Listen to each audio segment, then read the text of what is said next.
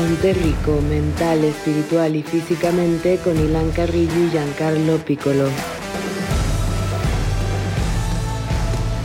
Hola a todos, bienvenidos a Ponte Rico, el programa que busca transmitir información real sobre fitness, salud, psicología y entretenimiento. El día de hoy hablaremos sobre nutrición para la salud mental, algo extremadamente importante y que desgraciadamente consideramos que no existe mucha información al respecto para el público en general. Nuestra invitada especial del día de hoy es la doctora Adriana Iturbide. Les voy a platicar un poquito sobre Adriana. Ella es especialista en psiquiatría por el Instituto Nacional de Neurología y Neurocirugía Manuel Velasco Suárez, está certificada por el Consejo Mexicano de Psiquiatría, es aspirante a maestría en investigación y evaluación forense por el Instituto Ciencia Aplicada, cuenta con certificación internacional en Neurolaw por Unidad y Cifal, Argentina. Tiene formación en psicoterapia cognitivo-conductual por el Instituto Beck y la Universidad de Anáhuac. Cuenta con una especialidad en nutrición clínica y una maestría en nutrición clínica, ambas por la Universidad de Anáhuac, y es médico cirujana por la Universidad de Anáhuac. Aparte cuenta con muchísimos cursos y diplomados que si me pongo a nombrar se nos va una hora completa. Entonces, pues solo quiero que con esto les quede más que claro lo extremadamente preparada que está Adriana. Bienvenida, doctora Adriana Iturbide. Muchas gracias, Ilan. Muchas gracias, Jan, y muchas gracias por esa introducción tan amable y favorable para mí. Para nada, fue muy humilde. Faltó bastante. Sí, ve, veíamos el currículum y no acababa, era página tras página. Y dije, ¿qué está pasando aquí? No, muchas gracias. Y también falta mencionar que Ilan y yo íbamos juntos en la escuela. lo voy a agregar a mi currículum. Es correcto. Mejor, mejor, no, mejor no lo digas, Adri, porque van a. O sea, no, no, o sea ve, ve, ve, ve dónde estás y ve dónde está Ilan. O sea. Los dos, los dos éramos excelentes alumnos. Obvio. De hecho, Adriana me copiaba a mí los exámenes. Sí, por supuesto. Oye, pues muchísimas gracias por estar aquí, Adri. Este, de verdad, bienvenida a Ponte Rico y pues queríamos resumir todo esto que mencionó Ilan. Entonces eres cirujana, psiquiatra, nutrióloga y psicoterapeuta, ¿no? O sea, ¿cómo, ¿cómo fue que decidiste estudiar todo esto y con tus pacientes cómo te ayuda? Primero decidí estudiar medicina, que de ahí viene como que el título, digamos, de médico cirujano, que pues no necesariamente significa que sea yo cirujana, sino que pues es el título que te dan en la universidad, ¿no? Me metí a estudiar medicina y cuando yo estaba acabando la carrera, me metí a hacer la maestría en nutrición clínica. Haciendo la maestría me di cuenta que lo que más me gustaba eran los temas de neuronutrición y nutrición psiquiátrica pero no me sentía yo como con el conocimiento suficiente como para meterme en el área, ¿no? O sea, principalmente porque no entendía muy bien de qué se estaba hablando, ¿no? Cuando, cuando se hablaba de patología psiquiátrica o de patología neurológica. Entonces, pues decidí presentar mi examen de residencias para entrar a psiquiatría y pues me metí a hacer psiquiatría. Pasaron cuatro años, terminé y después de eso decidí hacer psicoterapia porque creo que es una parte súper importante de la consulta porque mucha gente tiene este pensamiento, ¿no? De que, ok, voy con el profesional de salud mental y pues voy a platicar mi vida, ¿no? Pero pues tu trabajo como profesional de salud mental pues no es nada más escuchar, sino que es escuchar y guiar a la persona de una forma terapéutica y eso lo tienes que aprender a hacer.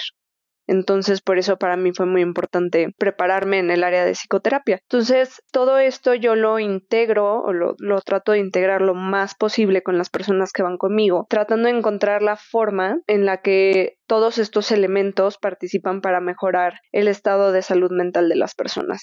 Oye, ¿qué, ¿qué, tipo de paciente te busca normalmente? ¿A qué tipo de paciente atiendes tú? Pues yo los pacientes que veo son pacientes que están buscando atención de salud mental. El tema de nutrición pues es algo que va, digamos, como complementario. Entonces, pues veo pacientes con trastornos de salud mental, o pacientes que están pasando por alguna situación que les resulta complicada, ¿no? En la vida, que no tienen como tal un trastorno clínico, pero que se pueden beneficiar, por ejemplo, de un proceso de psicoterapia y pues a ellos ya, si es posible, les agregamos alguna intervención de nutrición. También hay algunos pacientes que llego a ver que tienen más bien patologías de origen neurológico que pueden llegar a presentar algún síntoma psiquiátrico y pues les hacemos el abordaje desde ese lado. Oye, Adris, ya metiéndonos en la parte de salud mental, más creo que es una generación como que hemos apoyado más esta parte, ¿no? O sea, ya está, ya está mejor visto que antes era como tabú, ¿no? Ir a ver a alguien que te ayudara para estos problemas. O sea, yo quería preguntarte cómo se ve alguien con buena salud mental. Pues bueno, la salud mental va a incluir nuestro bienestar emocional, psicológico y social. Entonces, esto de alguna forma puede parecer muy complejo, ¿no? Porque puede ser que yo tenga buena salud emocional y psicológica, pero mi ambiente social está muy mal. Estoy en una eh, relación que me hace mucho daño, estoy en una casa que me hace mucho daño o estoy en una comunidad que me hace mucho daño, o sea, en una situación, mi país, en mi ciudad, que puede ser muy nociva y entonces eso va a afectar mi salud mental. Entonces están todos estos elementos que participan para que la persona que está gozando de salud mental tenga la capacidad para manejar el estrés de forma apropiada para relacionarse con otras personas y tomar decisiones también de forma apropiada y de la manera más funcional que se pueda. Oye, ¿cómo es que alguien puede mejorar su salud mental a través de lo que come? O sea, ¿cómo, cómo puede llegar a tener esa buena salud mental que es la que tú, tú mencionas? ¿Cómo le puede ayudar el comer bien? Pues bueno, es para empezar es como este esta frase clásica, ¿no? Como de eres lo que comes. Entonces, pues bueno, no es que literalmente este si yo como donas todos los días soy una dona, ¿no? pero es llevarlo como a un aspecto más profundo, digamos, a, al aspecto ya molecular. O sea, al final lo que estamos comiendo es el sustrato para que funcione nuestro cuerpo, va a ser el sustrato para nuestras células y para el funcionamiento de nuestras células. Entonces, si yo estoy comiendo cosas que promueven la inflamación, que están dañando mis células, que están afectando la comunicación celular, que están afectando muchos otros mecanismos, los mecanismos hormonales, los mecanismos de neurotransmisores, entonces, pues todo eso va a tener un reflejo en mi salud mental. Oye, ¿cuáles, ¿cuáles dirías que son los errores que comete la gente al alimentarse? Pues bueno, hay hay varios errores y podríamos de alguna forma como que dividirlos en dos cosas. Uno es, en términos generales, pues no saber comer sanamente, ¿no? O sea, tener una dieta que no está balanceada, una dieta en la que no como frutas, no como verduras, que como muchísima carne roja, que es una dieta que me está causando pues mucha inflamación, ¿no? O sea, hay personas que comen y todos los días se están quejando de, no, es que siempre estoy súper inflamado, siempre estoy súper inflamada y me siento súper mal, pero no, voy a seguir comiendo igual, ¿no? Pues bueno, algo te está diciendo tu dieta, te está haciendo daño, ¿no? Y por el otro lado, pues ya yendo más hacia el aspecto como tal de salud mental, pues podemos tener muchas otras situaciones que nos pueden llevar a comer de una forma que no es apropiada. Por ejemplo, las personas que comen en estados emocionales, ¿no? O sea, tengo una sensación de ansiedad o tengo un ánimo triste o me siento deprimido y entonces lo que hago es comer. Hay evidencia de que los alimentos altos en grasa o altos en azúcar tienen cierto efecto antidepresivo y ansiolítico. Entonces, pues cuando me siento de esta forma voy a buscar este tipo de alimentos. Voy a ver, ahorita con lo que comentas, tenemos como curiosidad de la gente come mal porque está deprimida o está deprimida porque come mal? ¿Qué dirías? Pues es un poco como preguntar qué es primero, ¿no? El huevo o la gallina. Sí, yo creo que sería un poco irresponsable de mi parte decir que la causa de la depresión es comer mal, porque pues no hay evidencia realmente de eso, pero definitivamente comer mal puede causar síntomas de depresión y es un factor de riesgo para presentar síntomas depresivos. Entonces, sí hay una relación, pero no es una no es una relación causal. Causal, claro. Y al mismo tiempo, pues bueno, cuando una persona tiene depresión clínica, su dieta se va a ver alterada. Eh, esto puede ser a través de que el apetito aumente o el apetito disminuya. Entonces, si el apetito aumenta, pues generalmente van a empezar a comer cosas que no son especialmente sanas y entonces se forma como un ciclo vicioso, ¿no? En el que pues me voy a empezar a sentir peor. Y si empiezo a comer menos porque tengo menos apetito, pues también pasa lo mismo, ¿no? O sea, si yo no estoy alimentando a mi cuerpo de forma correcta, pues voy a empezar a tener deficiencias y es lo que estábamos diciendo hace rato. O sea, al final, todo lo que yo como es lo que va a estar conformando mis células y va a permitir que mi cuerpo funcione, que mi cerebro funcione. Entonces, si yo no estoy comiendo, pues van a empezar a fallar más las cosas y entonces se cierra el ciclo vicioso. Sí, o sea, si, si de por sí ya te sientes malo, ¿no? Si tú tienes un cuadro eh, depresivo, ansioso, lo que sea, y empiezas a comer peor a raíz de eso, pues obviamente va a empeorar tu estado, tu, salud mental, ¿no? Y al revés, si tú estás comiendo mal, pues lo más probable es que puedan surgir ciertos efectos de que se puedas empezar a sentir peor, que te puedas sentir más ansioso, que te puedas sentir deprimido y un poco relacionado a que no estás alimentándote bien, ¿no? Es lo que entiendo. Exactamente. Las dos cosas están íntimamente relacionadas, pero no significa que vayan siempre juntas. Hoy metiéndonos un poco en estas dietas que están tan de moda, ¿no? Como el fasting, eh, la dieta keto, paleo, las dietas veganas, carnívoras. ¿Qué opinas de ellas? O sea, ¿tú las recomiendas? ¿Qué opinas de ellas en cuanto a la salud mental que conlleva el llevar estas dietas? Pues bueno, depende obviamente qué dieta, pero de lo que va a depender más es de quién es la persona que lo está haciendo.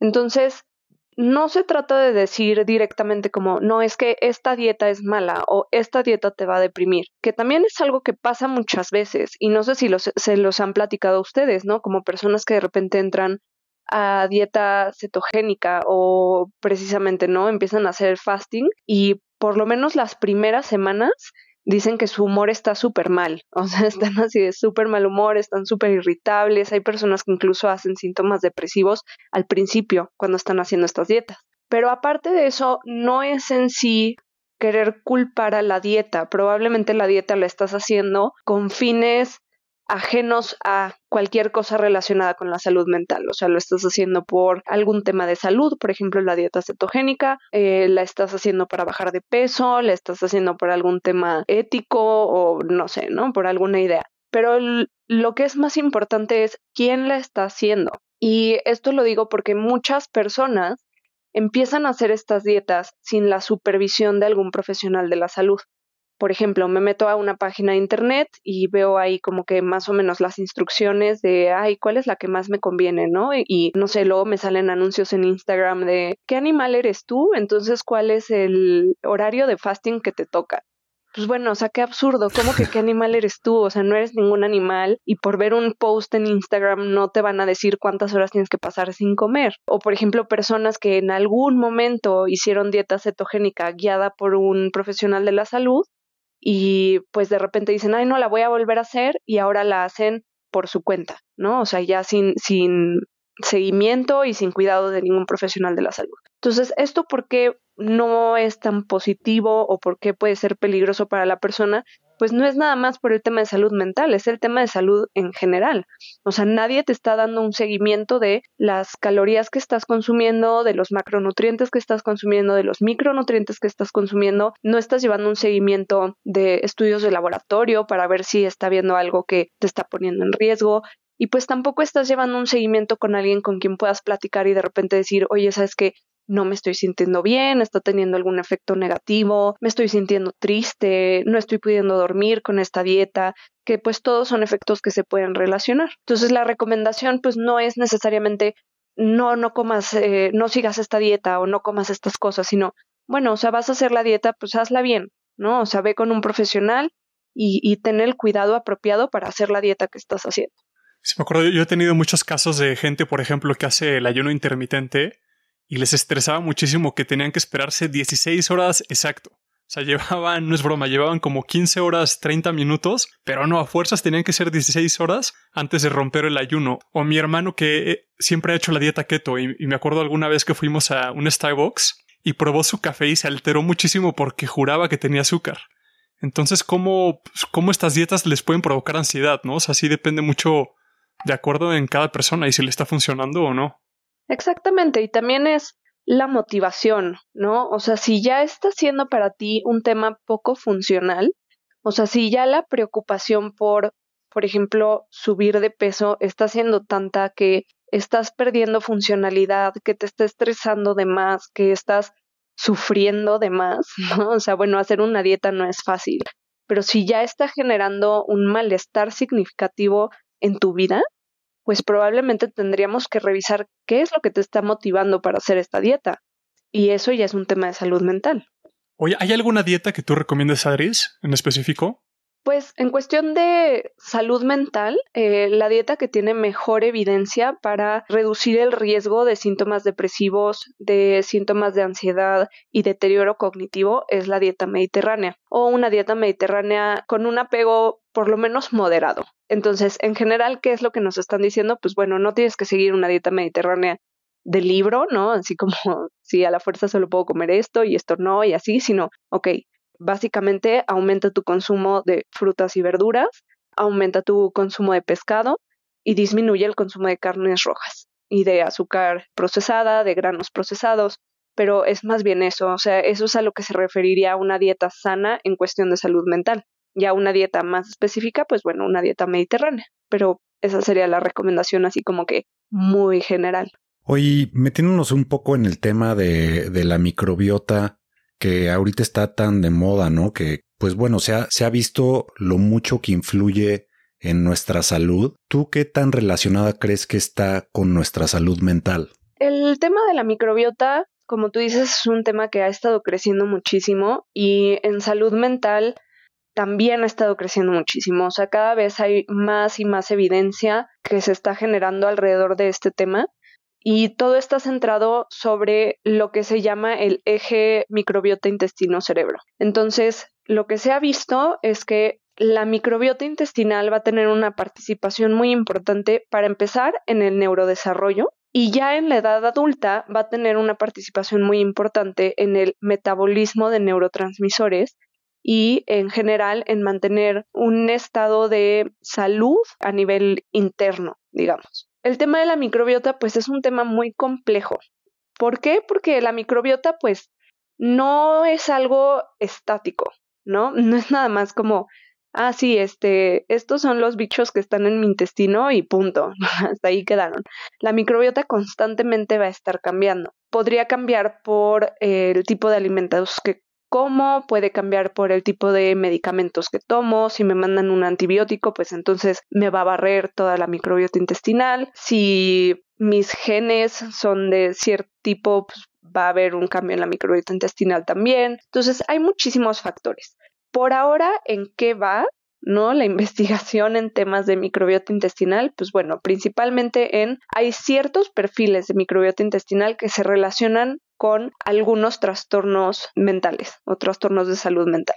Entonces, ¿qué es lo que ven? Pues bueno, está este perfil de microorganismos y yo hago un trasplante de estos microorganismos a, por ejemplo, un ratón sano y entonces veo que empieza a presentar conductas similares a las que se describen en este trastorno. Entonces, de alguna forma, pues podemos decir, bueno, si hay una relación clara entre los microorganismos que están ahí y las conductas que se empiezan a reflejar. Sin embargo, pues no es todavía algo que esté así 100% claro como para decir, ah, bueno, no, pues este, entonces, si yo tengo depresión, pues voy y que me hagan un trasplante de microbiota intestinal y con eso se me va a quitar, ¿no? O este, me tomo unos probióticos y con eso ya se me quita y se soluciona todo. O sea, el tema es como no hay solución mágica, ¿no? Este es, es un, un tema integral. Sí, Giancarlo estuvo buscando durante bastante tiempo una muestra fecal de Cristiano Ronaldo para ver si se la podían trasplantar, pero al final no la, no la pudimos conseguir. ¿Y qué, cambios esperabas, Jan? ¿Qué, mejoras estabas buscando con ese trasplante? O sea, según, según yo iba a saltar más, más alto y, iba, iba, a vivir para siempre, según esto. Disciplina, así, disciplina en todo lo que hiciera y Total. era el objetivo. Ok, bueno, si lo consigues podemos publicar el trabajo, este, los efectos. Oye, entonces ¿tú, tú crees que en un futuro igual y se empiecen a tratar ciertas enfermedades psiquiátricas, ¿no? Igual y relacionadas con igual justo depresión o temas con serotonina que se ha visto que tienen, se relacionan un poco con la microbiota, que se puedan tratar así con la microbiota? ¿Crees que pueda ser algo que podamos ver en un futuro no muy lejano? como tal, no, no creo yo que se pueda curar un trastorno mental al 100% nada más con la microbiota, sino que más bien los tratamientos están avanzando a una onda más bien individualizada. Entonces hago un abordaje completo de la persona, o sea, desde cuáles son sus antecedentes, qué estilo de vida está llevando, cuánto ejercicio hace, qué ejercicio hace, cómo está durmiendo, qué medicamentos toma, qué come, qué calidad de alimentos está consumiendo, etcétera, qué medicamentos toma y a partir de eso, pues bueno, cuál es su perfil genético para el metabolismo de medicamentos. Entonces, con eso puedes coger el medicamento, veo cuál es el perfil de microbiota, entonces veo qué tipo de intervención puedo hacer eh, a ese nivel, puedo ver qué vitaminas puedo suplementar según lo que esa persona necesita, qué tipo de minerales puedo suplementar según lo que la persona necesita y entonces hacer un abordaje individualizado e integral para ayudar a la persona. Entonces imagina que a mí me preocupa muchísimo la salud mental. Ya llevo la dieta mediterránea, así todo perfecto. ¿Qué otras cosas puedo hacer para mejorar mi salud mental? Pues una cosa muy importante es hacer ejercicio. Aparte de eso, dormir bien.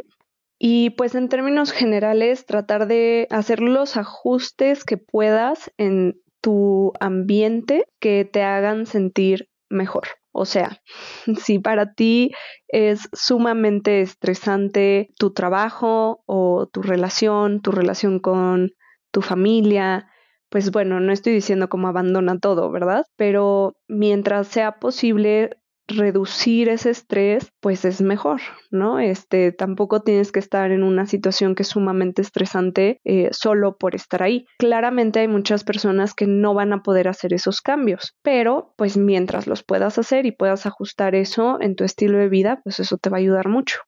Oye, ¿por qué crees que la gente procura hacer cambios en, en, otros aspectos de su vida, ¿no? Para tener una mejor salud mental, como que trata de cambiar muchas cosas, pero no trata de cambiar algo tan sencillo y algo que hacemos todos los días como nuestra alimentación. Pues yo creo que es porque no hacemos esa relación tan habitualmente, ¿no? Así como que dieta, salud mental o lo que como y, y, salud mental. O sea, más bien hacemos la relación de cómo porque tengo que existir y la dieta la voy a hacer porque tengo que bajar de peso o porque voy al gimnasio. en general, no relacionamos nuestra alimentación con nada más porque no es nada más la salud mental, o sea, también, por ejemplo, pues bueno, tengo alguna enfermedad inflamatoria, ¿no? Este, una enfermedad autoinmune, pues bueno, también hay intervenciones dietéticas que pueden ayudar a reducir eh, esta respuesta inmunológica o esta respuesta inflamatoria. Entonces, no estamos muy acostumbrados a considerar la alimentación como una intervención para mejorar la salud más allá del peso. Sí, no, de acuerdo, ¿eh? O sea, pregunta a mí que, pues, que se lo, yo pues, le ayudo a la gente a comer mejor, ¿no? Como la parte de coaching nutricional. Creo que no hay una persona que haya venido conmigo a decirme, oye, pues me preocupa mi salud mental, ¿qué puedo hacer para mejorar mi alimentación? eso no existe. O sea, todos son o para bajar de peso o subir de músculo o, o a lo mejor ya una parte como de rendimiento físico. Sí, o si acaso, este, quiero subir de peso, ¿no? Porque quiero tener, este, las pompas de la chava de Instagram. Entonces eso, me, eso me lo piden muchísimo, Adris. Es lo más solicitado eso. Yo también le pido eso a Adri si no me ayuda. Qué mala onda ya. Oye, metiéndonos en tema de alcohol, marihuana, ¿cómo has visto que afecta esto en la salud mental de las personas? Híjole, pues también es un tema muy complicado. Para empezar, el hecho de padecer algún trastorno de salud mental aumenta mucho el riesgo de consumir alguna sustancia. Entonces, por un lado, existen estas, digamos, teorías o, formas de explicarlo en una especie de automedicación, ¿no? Entonces puede ser algo tan sencillo como tengo ansiedad social, entonces, este, pues me pongo muy nerviosa cuando quiero hablar con alguien o cuando estoy en una fiesta o cuando tengo que socializar en general. Entonces tomo alcohol para pues alivianarme un poquito y ser más sociable y sentirme más tranquila, ¿no? O sea, puede ser algo tan sencillo como eso o ya cosas mucho más complejas en las que estoy consumiendo las sustancias para reducir los síntomas que me están afectando. Pero también desde el otro lado, pues tenemos problemas en los cuales el consumo de las sustancias desencadenan síntomas de salud mental. Por ejemplo, síntomas psicóticos, que puede llegar a pasar con específicamente la marihuana o con otras sustancias psicoactivas en las que pues, las consumo y empiezo a escuchar cosas, a ver cosas, empiezo a sentirme muy paranoica, que me están viendo, que me están persiguiendo, ¿no? Entonces pasa un poquito lo que estábamos diciendo hace rato, ¿no? O sea, no es nada más consumo y entonces tengo un trastorno de salud mental o como tengo un trastorno de salud mental consumo. O sea, las dos situaciones se pueden presentar y no necesariamente es una causalidad directa entre una y la otra. Sí, yo estoy 100% de acuerdo. Yo soy alcohólico en recuperación y sin duda o sea, yo me doy cuenta cómo el alcohol, por ejemplo, me fue afectando mi salud mental con el paso de los años y yo lo utilizaba también, como tú dices, como pues para aliviar ciertas situaciones, ¿no? O sea, si yo estaba ansioso, tomaba, pero luego la, la, el alcohol me daba más ansiedad, ¿no? Entonces, lo único que me podía ayudar, ¿no? En una cruda con una ansiedad de 100 mil millones, o sea, lo único que me ayudaba era volver a tomar, ¿no? Entonces, sí, O sea, como que una cosa lleva a la otra y se convierte en un círculo vicioso que pues al final solo acaba peor. Exactamente, creo que esa es como la clave, el círculo vicioso. Entonces, no es necesariamente como que tengo que encontrar qué es primero, ¿no? Sino es detectar ese círculo vicioso y en psiquiatría está este término que es, digamos, más o menos nuevo, que se llama patología dual.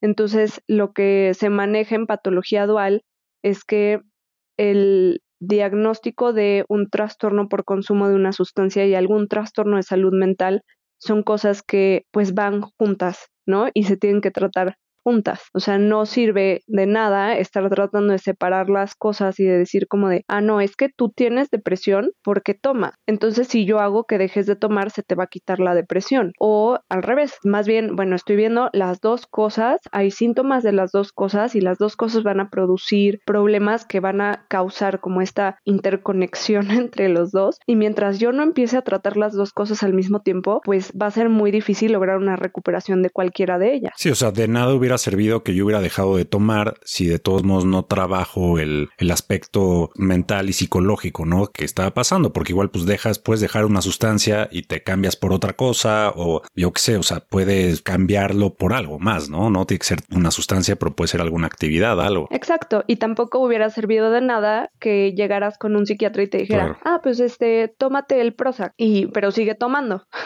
Me hubiera encantado que eso pasara, pero nadie, como que... nadie me lo recomendó. Nadie lo propuso. Oye, ¿qué, ¿qué opinas de estas nuevas terapias que están surgiendo, como de microdosing con ketamina, con LSD, psilocibina, todas estas cosas que ayahuasca, que, que la gente le encanta, ¿no? Ahorita para tratar enfermedades psiquiátricas. El microdosing es interesante en el aspecto de que sí ha demostrado ayudar de una forma leve a síntomas depresivos y de ansiedad. Y remarco leve porque a mucha gente le encanta decir como, no, es que tiene evidencia científica, ¿no? Y es como, ok, o sea, sí hay una mejoría significativa, ¿no? En cuestiones estadísticas, pero es una mejoría leve. O sea, otra vez, esto no puede ser mi única intervención, o sea, no puede ser que yo eh, no haga ningún tipo de ajuste en mi estilo de vida, que no trabaje en mi forma de pensar, en mi forma de interpretar el mundo, que siga teniendo relaciones disfuncionales, que siga en un ambiente totalmente disfuncional, pero como consumo mi microdose de este, psilocibina, pues ya estoy súper chido, ¿no? Este, entonces, es hacer como que un abordaje más integral, ¿no? Eh, entonces, bueno, es interesante el efecto que llega a tener, sí, sí es interesante. Cosas que son importantes a considerar, pues para empezar, ¿qué es una microdosis? Pues primero que nada, eso es difícil de, definir desde el punto de vista científico. O sea, los estudios que se han realizado, pues tratan de estructurar mucho las cosas y decir, bueno, ok, ¿qué es una microdosis? O sea, a partir de qué punto decimos ya no es una microdosis. Entonces, muchas veces lo que yo voy a comprar que me están diciendo que es una microdosis, es la microdosis que decidió el individuo que hizo la fórmula que estoy comprando, ¿no? Y dijo, esta es microdosis. Entonces, típicamente para LSD, una microdosis son 5 a 20 microgramos de LSD y para los eh, hongos alucinógenos o psilocibina es de 0.1 a 0.3 gramos de psilocibina. Entonces, eso sería técnicamente una microdosis. Ahora, que lo que estoy comprando realmente tenga una microdosis, pues bueno, ese ya también es otro factor importante, porque ¿dónde lo estoy comprando? Por lo menos aquí en México, pues no lo estoy comprando de una farmacéutica que tenga una regulación y que alguien les esté vigilando que realmente le estén poniendo eso, ¿no? Con respecto a la ketamina, sí, sí he visto principalmente en foros de internet, ¿no? Esta idea de consumir ketamina en microdosis. A nivel científico, en lo personal, solamente he visto estudios que han hecho en ratones de laboratorio con microdosis de ketamina, pero es un tema que yo considero muy distinto. ¿Por qué? Porque la ketamina es un anestésico y la forma en la que se va a consumir la ketamina, pues entonces se empieza a volver muy diferente. O sea, si yo compro ketamina en la calle, ¿cómo la voy a consumir? ¿De dónde la estoy consumiendo? Claramente pues la estoy consiguiendo de, un, de una fuente ilegal, ¿no? O sea, están traficando la, la ketamina. La ketamina de forma ilegal se consume pues vía intravenosa o se tiene que secar y entonces la puedo consumir inhalada. Entonces, bueno, ¿cómo voy a regular una microdosis de ketamina si la estoy consumiendo por esas vías? Y la ketamina específicamente, pues como es un anestésico, cuando se utilizaba como anestésico, porque normalmente ya no se utiliza como anestésico en, humanos, o sea, en algunos contextos sí, pero ya son muy pocos, pues bueno, no te van a anestesiar todos los días, ¿verdad? Este, solamente pues, te hacían tu intervención y ya, hasta ahí. Entonces los efectos secundarios eran prácticamente nulos, o sea, es un anestésico muy seguro. El problema es que desde que la ketamina se empezó a consumir de forma ilegal en la calle, se empezaron a ver efectos adversos que no se habían visto antes, principalmente toxicidad a nivel de vías urinarias y toxicidades muy severas, o sea, úlceras en la vejiga, rupturas de vejiga, alteraciones de la función de la vejiga, o sea, todo a, ese nivel. Y la teoría es que es porque los metabolitos de la ketamina son tóxicos y al estarla consumiendo constantemente, pues esa toxicidad empieza a afectar la vía por la que se está eliminando la ketamina. Entonces, incluso considerando la ketamina como tratamiento, que es algo que se ha estado explorando a nivel de psiquiatría, tampoco es una cosa que vas a estar consumiendo todos los días. O sea, los protocolos de tratamiento no son diarios. Entonces, considerar una microdosis de ketamina, pues yo estaría entendiendo que lo van a estar haciendo varios días y eso sí es algo que yo no recomendaría ni remotamente. O sea, creo que en parte el problema es que la gente como que quiere esta receta secreta, ¿no? Esta pastilla que va a curar todos tus problemas, ¿no? Sin, sin tener que tratar de fondo realmente qué es lo que te está afectando, ¿no? Para, para curarte. Totalmente, o sea, es tratar de encontrar esto mágico que me va a hacer sentir bien y que con eso ya voy a funcionar en el mundo. Incluso hay un artículo muy padre que hicieron en Nature, que es como de las mejores revistas científicas que hay, en el que hicieron una encuesta a consumidores de microdosis. Y entonces a ellos les preguntan, ¿no? Como cuáles son las motivaciones para consumir esto. Y no todas las personas tenían síntomas de salud mental, o sea, no todos tenían síntomas depresivos ni síntomas ansiosos. Muchas personas eran como, ah, pues porque yo vi en redes sociales que está padrísimo tener salud mental y que esto ayuda a la salud mental, ¿no? Entonces, este lo voy a consumir. Y porque yo quiero ser más creativo, entonces lo voy a consumir. Entonces, como que son estas soluciones mágicas que me parece como hasta raro porque ahorita en el contexto que hemos vivido en el mundo, ¿no? De la pandemia y las vacunas y así, pues de repente mucha gente es como, yo no voy a ser rata de laboratorio, ¿no? Este, yo no me vacuno porque no soy rata de laboratorio, pero voy a ir a consumir mi psilocibina, mi, mi LSD y mi ketamina, microdosis. Oye, pues eres la mayor rata de laboratorio, o sea, no hay realmente ninguna evidencia de que esto sea seguro, de cuáles van a ser los efectos secundarios, de que la dosis que estás consumiendo está bien, a quién se lo compras, o sea, como, pues no, o sea, no, no, es muy absurdo, ¿no? Como confío más en el blog de Chucho Pérez, ¿no? Rey de los hongos, que en cualquier otra cosa. Oye, ¿crees que estas ceremonias también de ayahuasca y del, del este sapo mágico van, van por el mismo camino? O sea, la gente tratando de buscar como esta solución mágica.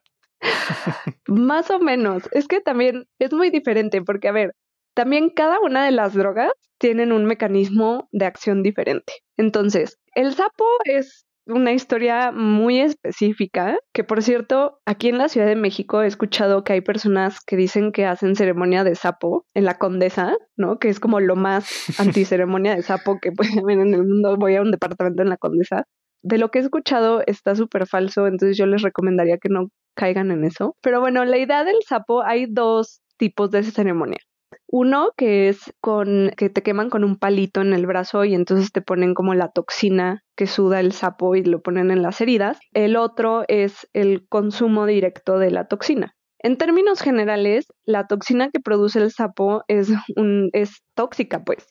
sí, entonces sí, sí te puede hacer tener como esta experiencia eh, psicoactiva pero lo más fuerte es la experiencia tóxica. Entonces las personas pues sudan muchísimo, les da taquicardia, vomitan, este, se sienten terrible y pues originalmente pues estas ceremonias eran más bien con esa idea, ¿no? Como esta idea como de limpieza, limpieza física y espiritual.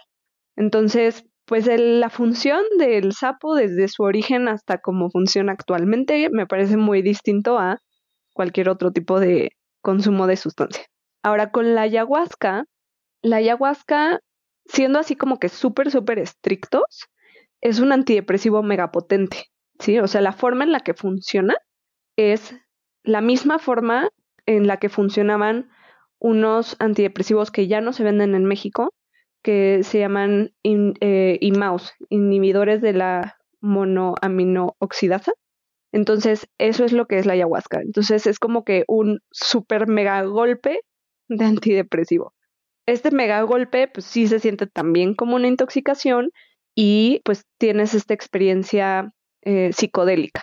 ¿Qué pasa con la experiencia psicodélica? Pues son muchas cosas. O sea, sí tienes este efecto como de un mega super antidepresivo, pero además tienes la experiencia psicodélica. Y si esta experiencia la utilizas de una forma espiritual padre, ¿no? O sea, no como un mal viaje, pues puede ser que sea muy útil, ¿no? Para tu vida, para tu existencia, eh, de repente encontrar como este camino en quién soy, por qué existo, qué es el mundo, qué onda con todos mis errores, mis problemas, pues puede ser algo interesante, algo bueno. Y además estas son sustancias que como tal no causan dependencia. Entonces, pues es como raro, ¿no? La pregunta así como, pues que sea bueno o sea malo, pues depende, ¿no? O sea, solo hacerlo por la motivación correcta en un ambiente seguro, con gente que sea segura, que sea profesional, que realmente lo estén haciendo con esa intención y no en un plan este de atrapar turistas y,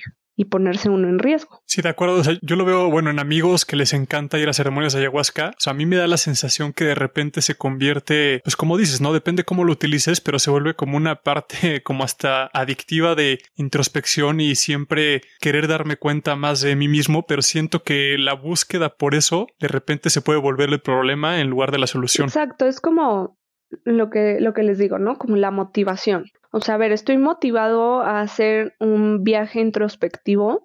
Tal vez una experiencia psicodélica, si estoy listo y, y, es algo que comparto desde mis valores y sé que no tengo ningún factor de riesgo para que me vaya a pasar algo malo y etcétera, pues bueno, ok, lo hago una, un par de veces. Pero si sigo interesado en este viaje de introspectivo, pues hay muchísimas formas de hacerlo, ¿no? O sea, puedo meditar, puedo aprender de diferentes cosas, puedo leer libros, puedo platicar con gente, puedo, o sea, hay muchísimas vías, puedo hacer una psicoterapia, por ejemplo, ¿no? Hay muchas vías para hacer esta introspección, este viaje de introspección. Y como que irme por esta salida fácil de, bueno, hago un desmadre de mi vida, ¿no? Todo el tiempo y voy, me la paso en la fiesta, con todo el mundo me peleo, este, soy, no sé, todo está mal, ¿no? Pero a una vez cada dos meses voy y hago ayahuasca porque entonces eso me hace espiritual, pues no, o sea, también hay, que encontrar como esta congruencia. Oye, ¿qué opinas de los suplementos? Eh, ¿Tú recomiendas usar alguno? Y en caso de que sí los recomiendes, ¿cuáles son los que más crees que nos puedan ayudar a sentirnos mejor? Yo sí utilizo mucho suplemento con los pacientes que me visitan. Volvemos un poquito a lo mismo, o sea, no es necesario que estés consumiendo suplementos solo porque sí. O sea, si estás llevando una dieta balanceada, no tendrías por qué estar tomando suplementos. Pero si hay alguna situación específica, pues sí, o sea, por supuesto que los suplementos te pueden ayudar. Entonces, los que yo recomiendo son específicos para cada caso. Entonces, como tal, no les recomendaría nada, así como, sí, todos vayan y compran este suplemento. No, no es eso. O sea, más bien les recomiendo tener una dieta saludable, balanceada, y en caso de que quieran comprar suplementos o que estén buscando como algo más, pues busquen algún profesional, ¿no? Según lo que estén buscando, porque pues un profesional no es este mi paseo por la farmacia y nada más ver los títulos de las pastillas y decir, ah, esto es lo que quiero. Eso no le ayudó nada a Ilan. Ilan es el rey de los suplementos. Soy el rey de los suplementos. necesitaba que le dieras más. Exacto. Algunas instrucciones más específicas, Adrián, son los buenos. Obvio, obvio. Oye, ya, ya, ya con un paciente ya contigo, ¿en qué momento se convierte necesario el tener que usar medicina psiquiátrica? Primero que nada es cuando ya hay un trastorno clínico.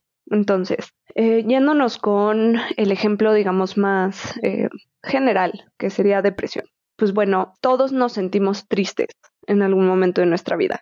Todos presentamos algún síntoma de depresión en algún momento de nuestra vida. Y eso es totalmente parte de la vida, ¿no? Sería raro que uno nunca se sintiera triste. El tema es cuando estos síntomas empiezan a afectar mi funcionalidad y mi calidad de vida y se vuelven ya un trastorno clínico. De la misma forma con el resto de los trastornos de salud mental. Entonces, primero que nada tiene que haber un trastorno clínico, o sea, un diagnóstico de qué es lo que está sucediendo. Ahora, no solamente porque hay un diagnóstico, automáticamente significa ya tengo que tomar un medicamento. Primero que nada, pues tiene que haber un acuerdo por parte del médico y de la persona que va a tomar el medicamento, ¿no? Entonces, por ejemplo, mismo caso con la depresión, pues puede ser como, ok, podemos hacer psicoterapia y podemos hacer eh, los medicamentos o una combinación de los dos. Y puede haber personas que digan, sabes que no, yo prefiero probar psicoterapia primero, a ver cómo me siento, voy a hacer ejercicio, voy a cambiar mi dieta, tal, y luego vemos si es necesario los medicamentos. Entonces, de alguna forma, los medicamentos se van a volver necesarios en el momento en el que pues ya es la única forma en la que vamos a encontrar una mejoría. Entonces esto va a depender de muchísimos factores. Primero, el diagnóstico. ¿No? O sea, hay diagnósticos que sí requieren de un tratamiento farmacológico y hay diagnósticos que nos dan todavía un campo de acción antes de empezar el medicamento. Entonces, la, la idea es que hay algunos diagnósticos que sí requieren un tratamiento farmacológico, hay algunos diagnósticos que no lo requieren en el primer instante, pero sí lo podrían llegar a requerir. De alguna forma yo lo que les digo mucho a los pacientes es, ok, el fármaco no va a hacer magia, ¿me explico? O sea, igual es lo mismo que estábamos diciendo con las sustancias o con los nutrientes, etcétera. O sea, tampoco los fármacos son magia. No es como que, ah, ya me tomé la pastilla y entonces pum, ¿no? Así como la película esta de Bradley Cooper que toma una pastilla y entiende todo y no sé cómo se llama. Sí, limitless. no funciona así. Limitless, exacto. No funciona así. O sea, ok, yo empiezo a tomar mi tratamiento, pero eso no significa que la pastilla ya cambió mi historia de vida, ya cambió mi ambiente, ya cambió mi forma de pensar, ya cambió eh, mi forma de comer, ya cambió que no hago ejercicio. O sea, la pastilla nada más va a dar el empujoncito en mi función cerebral. Y aparte de eso, todavía hay mucho más trabajo que hacer. Sí, yo, yo he tenido muchas discusiones justo con mi novia, ¿no? Porque ella está súper en contra del tratamiento psiquiátrico, ¿no? De las medicinas y todo eso. Y yo siempre le he dicho que, pues yo siento que en mi caso, ¿no? Que como yo les decía, que tuve un momento de mucha ansiedad en mi vida, ¿no? Tenía trastorno de ansiedad generalizado, pues le estaba pasando muy mal y yo sí siento, por ejemplo, que, me ayudó obviamente la, la, medicina como que a salir a, a salir de ese hoyo en el que estaba, ¿no? O sea, como que te permite darte cuenta de que, exacto, de que igual y no todo está tan jodido como está y te permite tener una buena terapia, ¿no? O sea, el tú poder ir con tu psicoterapeuta y, ver los problemas como que de un lado ya no tan pues no tan jodido, ¿no? No que todo lo ves jodido que o tan deprimido, no tan ansioso. Entonces yo pues digo, yo sí estoy muy a favor, ¿no? Pero como que yo luego llego a tener este tipo de, discusiones con ella, ¿no? Y, y, como que nunca llegamos a un, a un acuerdo mutuo. Pues es o sea, claramente las opiniones de todos son válidas. Eso no es cierto. A ver, estamos... Eh, la válida es la mía. Pues, por favor. Las opiniones de todos son válidas siempre y cuando estén de acuerdo con Ilan. Exacto, este, gracias, gracias. Pero bueno, al final estamos hablando de medicamentos que están hechos para ciertas situaciones específicas, ¿no? A ver, o sea, yo no conozco gente que llegue con su abuelita que tiene un problema cardíaco, no sé, tiene una arritmia, y le dice, no, abuelita, ¿sabes qué? Es que yo estoy en contra de las medicinas para la arritmia. O sea, te estás haciendo dependiente de tu medicina para la arritmia, o sea, mejor muérete. O sea, nadie hace eso. Entonces. Sí, Es como un tema tabú. Exactamente. Y, y en parte es por esta idea de que los trastornos de salud mental, pues dependen nada más de la persona. Y eso es totalmente falso, ¿no? Es incluso hasta cruel pensar que, pues con solamente, ay, pues échale ganas, ¿no? Y ya con eso vas a estar bien. Pues no.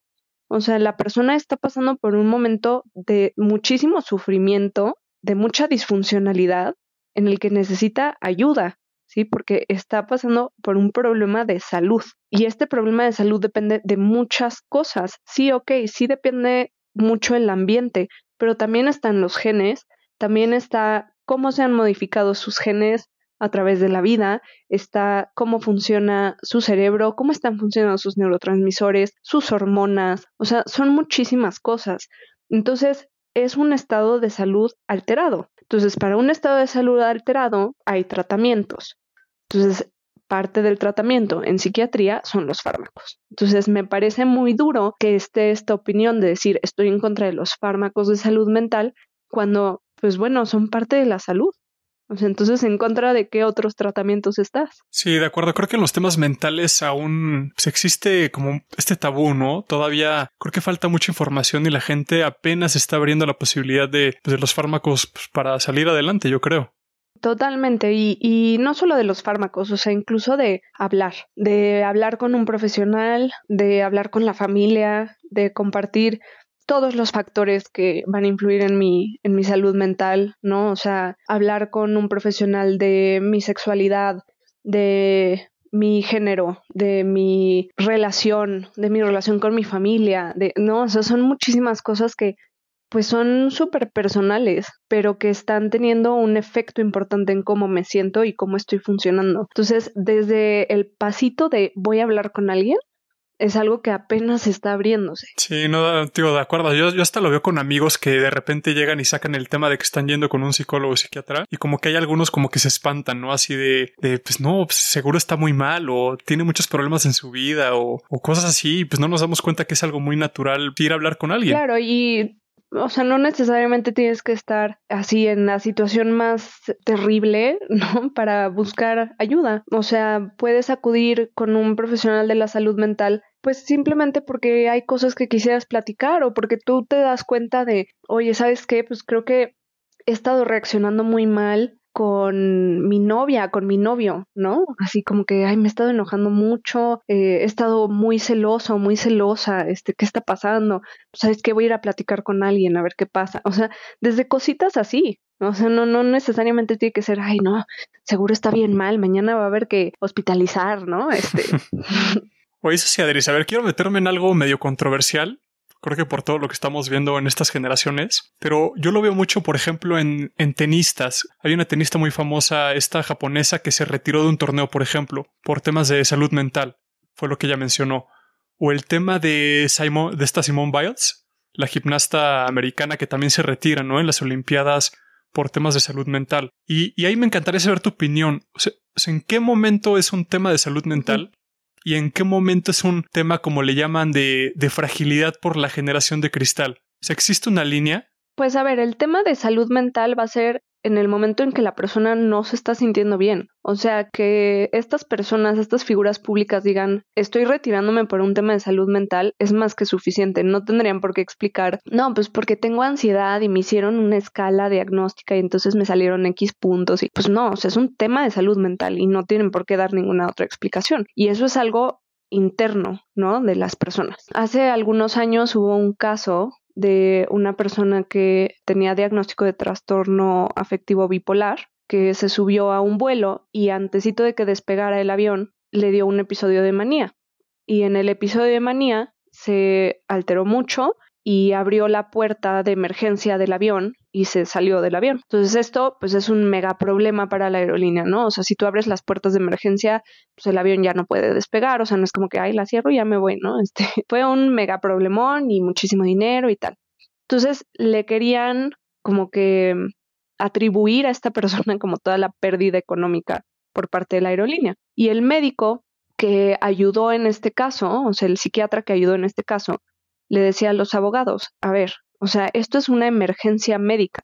Si esta persona hubiera estado teniendo un ataque cardíaco, nadie le estaría cuestionando lo que sucedió. Pero como es un tema de salud mental, entonces aquí sí le cuestiono y aquí sí le quiero echar como que toda la responsabilidad, toda la culpa, ¿no? Entonces, lo llevamos a esta misma situación. Si estos deportistas o estas deportistas se hubieran fracturado y dijeran, no voy a participar porque me fracturé, o les hubiera dado una especie de parálisis, o yo no sé, nadie cuestionaría, no les dirían, ay, es que eres de cristal, ¿no? Este, qué mal deportista, no eres profesional. No, o sea, también son temas de salud. Entonces, para empezar, pues es el tema de respetar un tema de salud, como se hace con cualquier otro tema de salud. Y este término de generación de cristal, a mí me parece muy ofensivo, porque creo que estamos avanzando, y no solamente como generación, sino todos, estamos avanzando a una sociedad que toma más en cuenta el daño que nos hacemos entre nosotros. Entonces, de repente, se aparece una persona que dice, es que son la generación de cristal. En mi época, los maestros me pegaban y yo no me quejaba. dices, no, o sea, bueno, qué padre, ¿no? O sea, qué padre que los maestros te peguen. ¿Y cómo estás ahora? Con muchísima ansiedad, con depresión, le pegaste a tus hijos, le, ¿no? O sea, como que están todas las consecuencias de esos tratos inhumanos, con falta de respeto, inapropiados, en contra de la dignidad de las personas. Que tienen y, viven con miedo como que a hablar sobre sus emociones, ¿no? Es lo que yo noto mucho, como que justo esa gente es la que más miedo le da abrirse, ¿no? Y buscar ayuda y hablar y, o sea, e, ese es lo que más les cuesta trabajo.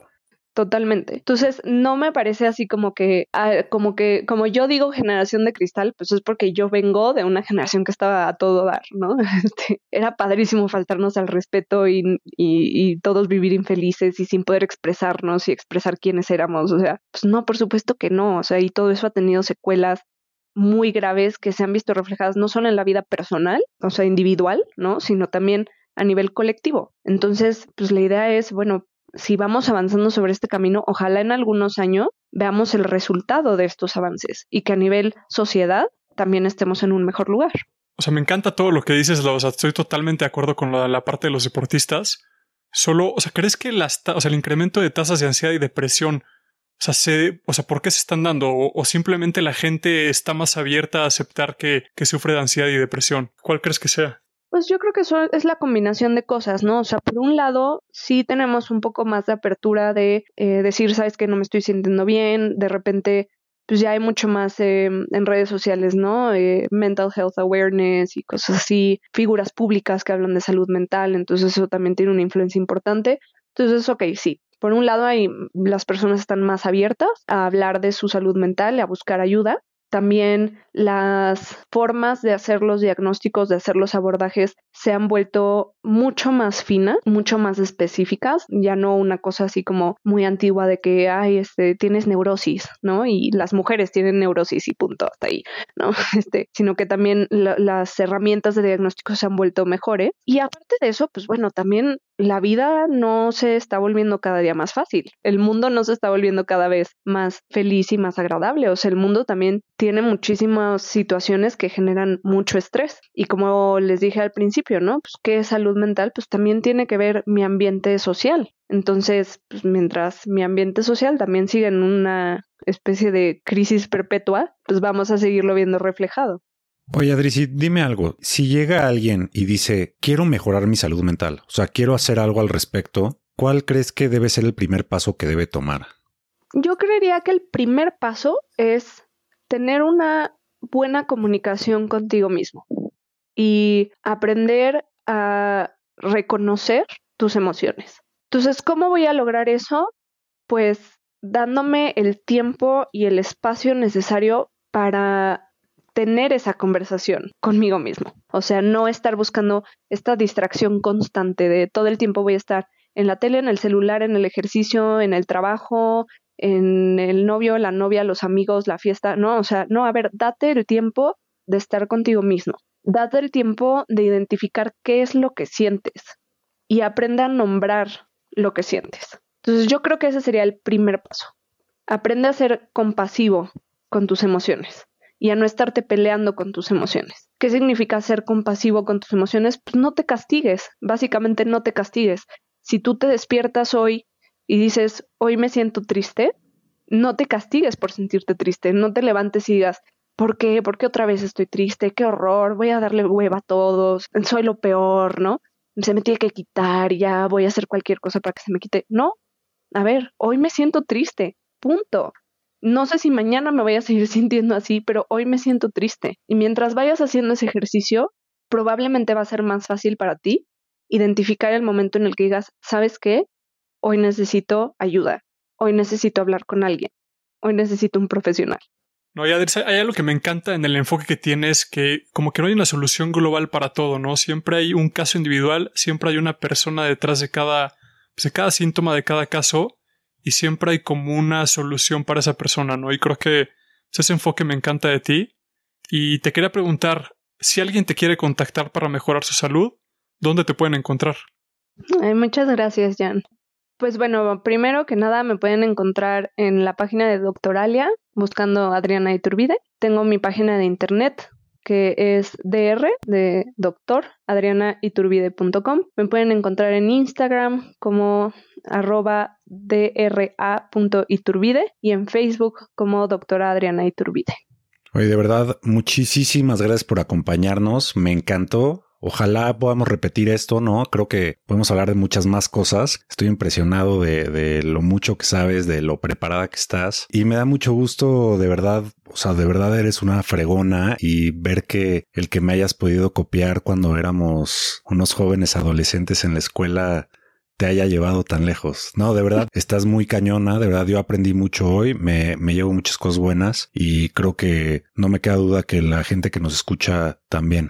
No, muchísimas gracias, Ilan. Muchísimas gracias, Jan. Estuvo padrísimo platicar con ustedes. Me encanta su podcast. Ya se lo enseñé también a mi novio, así como de, mira, escucha, son súper talentosos, está padrísimo. Entonces, pues les agradezco muchísimo haberme invitado a platicar conmigo y pues con muchísimo gusto yo regreso a platicar de lo que quieran. Pues eso es todo por hoy. Muchísimas gracias a todos por acompañarnos. Recuerden que nos pueden escuchar en su plataforma de podcast favorita. Pueden mandarnos sus preguntas y comentarios a info.ponterrico.com y a nuestras redes sociales. Denos cinco estrellas en Spotify y Apple Podcast. Escriban una buena reseña. Compartan con sus familiares y amigos. Pónganse ricos. Si les gusta nuestra información, visiten ponterrico.com y chequen todas nuestras guías gratuitas. Tenemos guías para descubrir si la dieta keto es la indicada para ustedes, subir de músculo, perder grasa o simplemente estar un poco más sanos. Todas las guías son gratis, así que diríjanse a ponterrico.com. Y no olviden recomendarnos con familiares y amigos. Hasta la próxima, Ponte Rico.